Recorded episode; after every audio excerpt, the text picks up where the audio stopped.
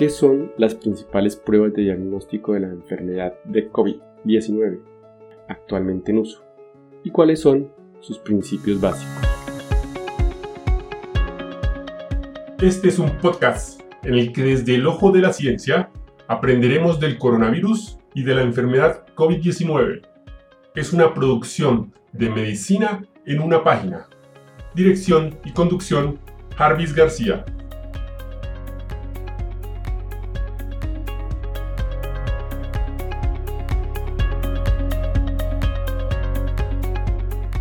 Es bien sabido que se está desarrollando una gama de técnicas moleculares que van desde pruebas de laboratorio para el diagnóstico hasta el manejo de pacientes con COVID-19. Estas técnicas, así como los ensayos de anticuerpos y antígenos, aunque son bien conocidas por los investigadores y médicos, pueden ser relativamente desconocidas para la comunidad en general. Este episodio se realiza para describir y explicar qué son y los principios básicos de las principales pruebas de diagnóstico de la enfermedad COVID-19 actualmente en uso. Entremos en materia. Tipos de pruebas. Tenemos dos grupos. Empecemos con el grupo 1. Pruebas basadas en la detección de ácidos nucleicos. La PCR es una técnica muy común que ha sido utilizada en investigación y diagnóstico durante los últimos 30 años para detectar la información genética. La RT-PCR es una versión de esta técnica para detectar la presencia de ARN del virus. Actualmente, esta técnica se está utilizando como prueba para detectar la presencia del virus SARS-CoV-2. Este tipo de técnica se ha utilizado con frecuencia como prueba de primera línea para COVID-19, ya que prueba directamente la presencia del ARN del virus. Es la prueba recomendada tanto para el seguimiento epidemiológico como para la evaluación del paciente en los ensayos de diagnóstico y de evaluación de intervenciones. La prueba de PCR en tiempo real con transcriptasa inversa, RT-PCR, está basada en la obtención de ADN complementario, o sea, el cADN, desde una cadena de ARN mediante la transcripción reversa, RT por sus siglas en inglés. Luego se detectan pequeñas secuencias del genoma viral mediante PCR en tiempo real. Existen varios protocolos, desde el principio reportado por Corman en el 2020 por el Instituto de Virología de Chayet, Berlín, Alemania, hasta las estandarizadas en Tailandia, Japón, China, Corea, y el diseñado por los grupos del CDC, por sus siglas en inglés, Centro para el Control y Prevención de Enfermedades de los Estados Unidos. Estas pruebas detectan la presencia directa del virus y han demostrado alta sensibilidad y especificidad. No han mostrado reactividad cruzada con otros coronavirus ni otros virus respiratorios estacionales.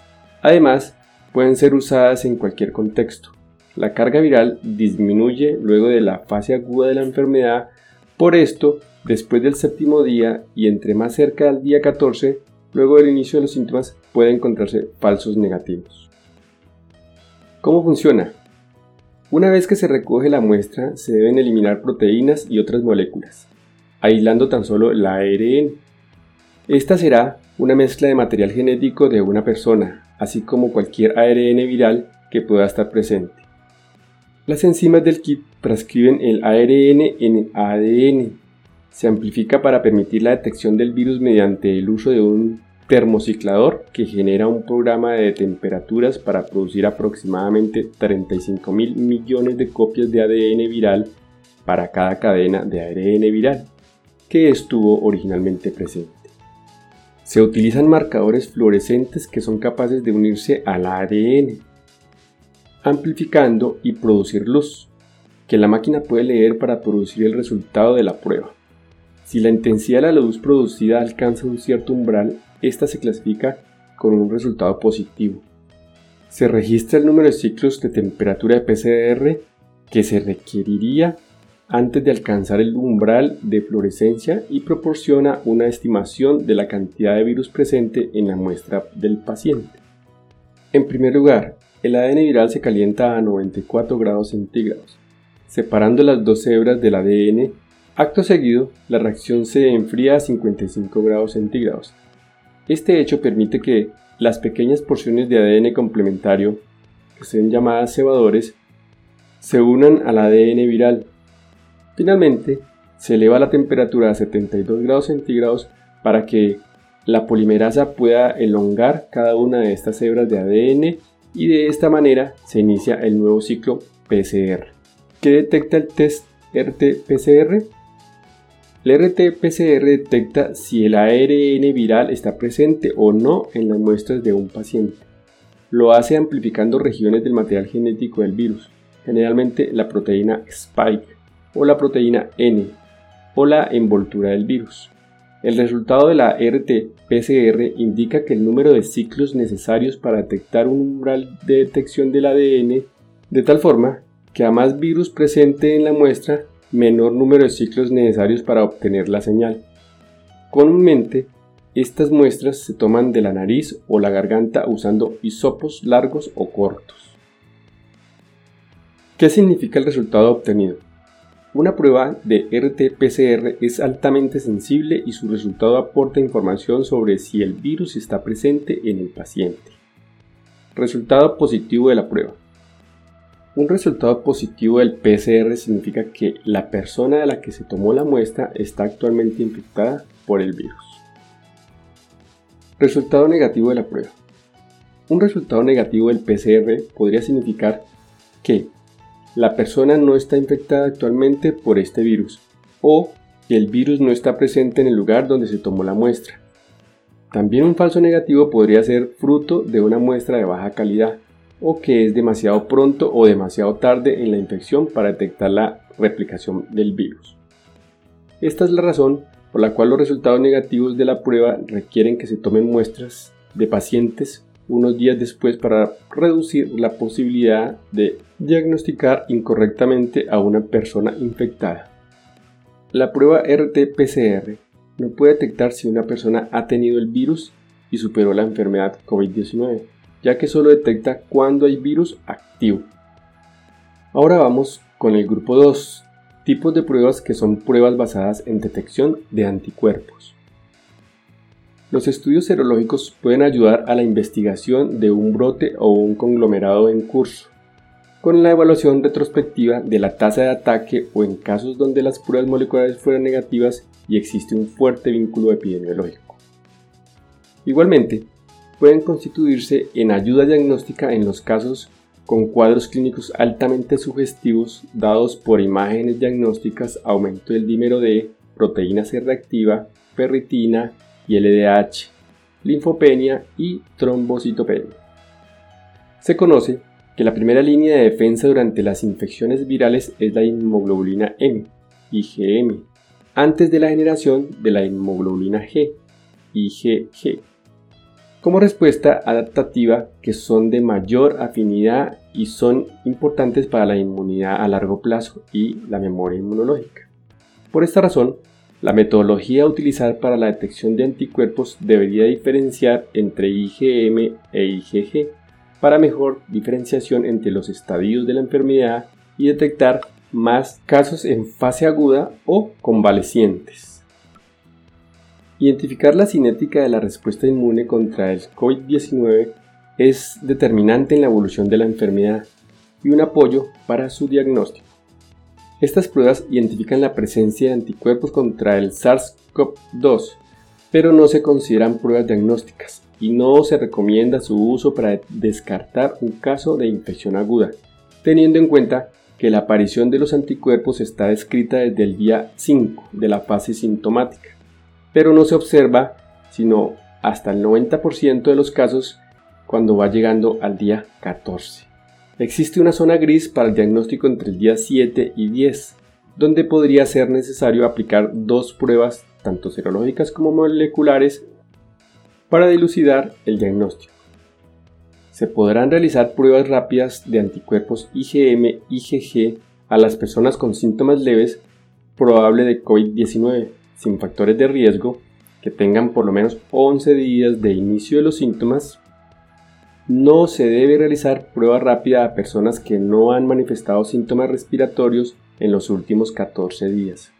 por ningún motivo a población asintomática. Y como dato importante a repetir, si la persona presenta menos de 11 días de síntomas, se debe aplicar la prueba molecular RT-PCR. Para la detección de pruebas con anticuerpos, hasta el momento usamos tres metodologías. Primera metodología, ensayos de flujo lateral inmunocromatográfico, que son las llamadas pruebas rápidas. Es un ensayo cualitativo, se desarrolla en un dispositivo portátil al cual se le coloca un volumen de muestra aproximadamente entre 10 y 5 microlitros. Esta es absorbida por una almohadilla y posteriormente con ayuda de un buffer es transportada mediante un flujo lateral cromatográfico a través de una tira de nitrocelulosa. En el extremo principal de la tira se encuentra dispuesto un conjugado formado por un reactivo calorimétrico, usualmente oro coloidal, que se conjuga dependiendo el método del fabricante, ya sea con antígenos virales o con anticuerpos anti-GG o anti-GM. Si la muestra analizada contiene anticuerpos contra el virus, estos reconocerán el antígeno viral uniéndose a este.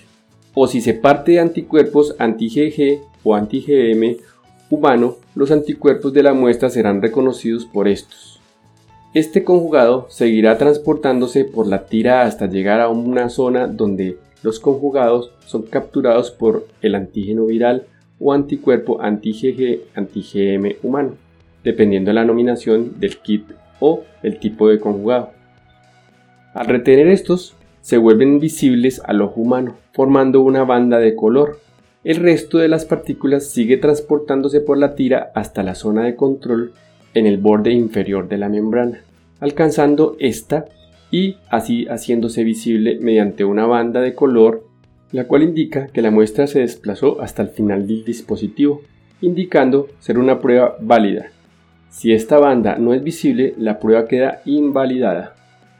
Se ha evidenciado que estas pruebas pueden dar falsos negativos y falsos positivos, esto debido a diferentes factores. Los falsos negativos están principalmente asociados al curso natural de la enfermedad, dependiendo de la respuesta inmune individual. Si la prueba se realiza antes de los primeros 11 días, luego del inicio de los síntomas, es probable que arroje falsos negativos, por lo que las concentraciones de anticuerpos en sangre no son detectados, dependiendo de la gravedad de la enfermedad. De igual forma, se ha observado que hay diferencia significativa en la producción de anticuerpos en personas asintomáticas por lo que hasta ahora con las pruebas disponibles en el país, las pruebas rápidas para detección de anticuerpos no son adecuadas para los que no tienen síntomas, porque no han evidenciado adecuada sensibilidad ni especificidad al aplicarlas. Los falsos positivos se presentan por reacciones cruzadas de anticuerpos que reconocen antígenos virales similares debido a las regiones conservadas entre coronavirus. Las pruebas de inmunoensayo de flujo lateral para evaluar la presencia de anticuerpos IgG e IgM son muy sensibles de interpretar. Debe aparecer una línea de control para mostrar que el ensayo ha funcionado correctamente. Otros resultados que pueden aparecer son algunos de los tipos de anticuerpos que se encuentran en la muestra, la aparición de líneas para IgG o IgM o ambas. Indica a la muestra positiva y por lo tanto que el paciente ha sido infectado con el coronavirus COVID-19. Segunda metodología. Inmunoabsorción ligado a enzimas. ELISA. Es un ensayo semicuantitativo, al permitir dar un resultado relativo de la concentración de anticuerpos mediante dilución de la muestra, titulación de anticuerpos. Existen tres diferentes tipos de ELISA, directo, indirecto y tipo sandwich. Para la detección de anticuerpos los utilizados son los dos últimos. Esta técnica se realiza en placas de microtitulación. Para el ELISA indirecto, los pozos de la placa se recubren con antígeno del virus. Posteriormente, se adiciona la muestra del paciente. Si los anticuerpos están presentes en la muestra, se unirán a los antígenos fijados previamente. Luego de estos, se añade un conjugado conformado por una enzima que es peroxidasa, unida de forma covalente a un anticuerpo que reconoce la inmunoglobulina que está presente se unirá. Y finalmente se adiciona al pozo un sustrato cromógeno, el cual reacciona con la enzima del conjugado y produce un cambio de color, el cual es medible con un equipo específico para esta lectura, que se llama espectrofotómetro. El ELISA tipo sándwich es una variación del ELISA directo. Los antígenos del virus no están directamente fijados en la superficie de la placa de microtitulación, sino que se encuentran unidos a anticuerpos específicos del virus fijados con anterioridad en la placa. Estas pruebas permiten dar un resultado relativo de la concentración de anticuerpos mediante dilución de la muestra, dando un resultado de titulación. Para cada montaje se colocan controles positivos y negativos para validar que el montaje fue adecuado. La mayoría de los estudios que evalúan la cinética de producción de anticuerpos frente a la enfermedad COVID-19 han utilizado esta metodología, usando antígenos recombinantes de la proteína S del virus, dominio de unión del receptor RBD y proteína N, observando una mayor sensibilidad mediante esta técnica. Y por último, la tercera metodología, quimioluminiscencia.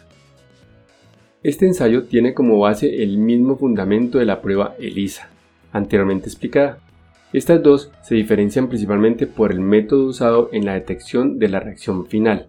La enzima usada en el ELISA reacciona con un sustrato cromógeno y produce un cambio de color visible. A diferencia esta enzima usada en quimioluminiscencia produce una reacción luminente, un sustrato luminiscente, emitiendo fotones y produciendo luz en vez de un cambio de color. Esta tiene más ventajas, siendo mucho más sensible, pues permite detección de concentraciones de anticuerpos más bajas. Los sustratos utilizados tienen una vida útil mayor y los tiempos de incubación son más reducidos que en los métodos de ELISA. Su lectura solo se puede realizar con un lector de quimioluminiscencia. Y por último, cerremos este episodio con las conclusiones. Primera, se están utilizando o desarrollando tres tipos principales de pruebas para detectar el SARS-CoV-2. Segunda, estas pruebas diagnósticas se encuentran en diferentes etapas de desarrollo, validación y producción. Tercera, cada tipo de ensayo tiene sus propias ventajas y desventajas inherentes a la tecnología subyacente.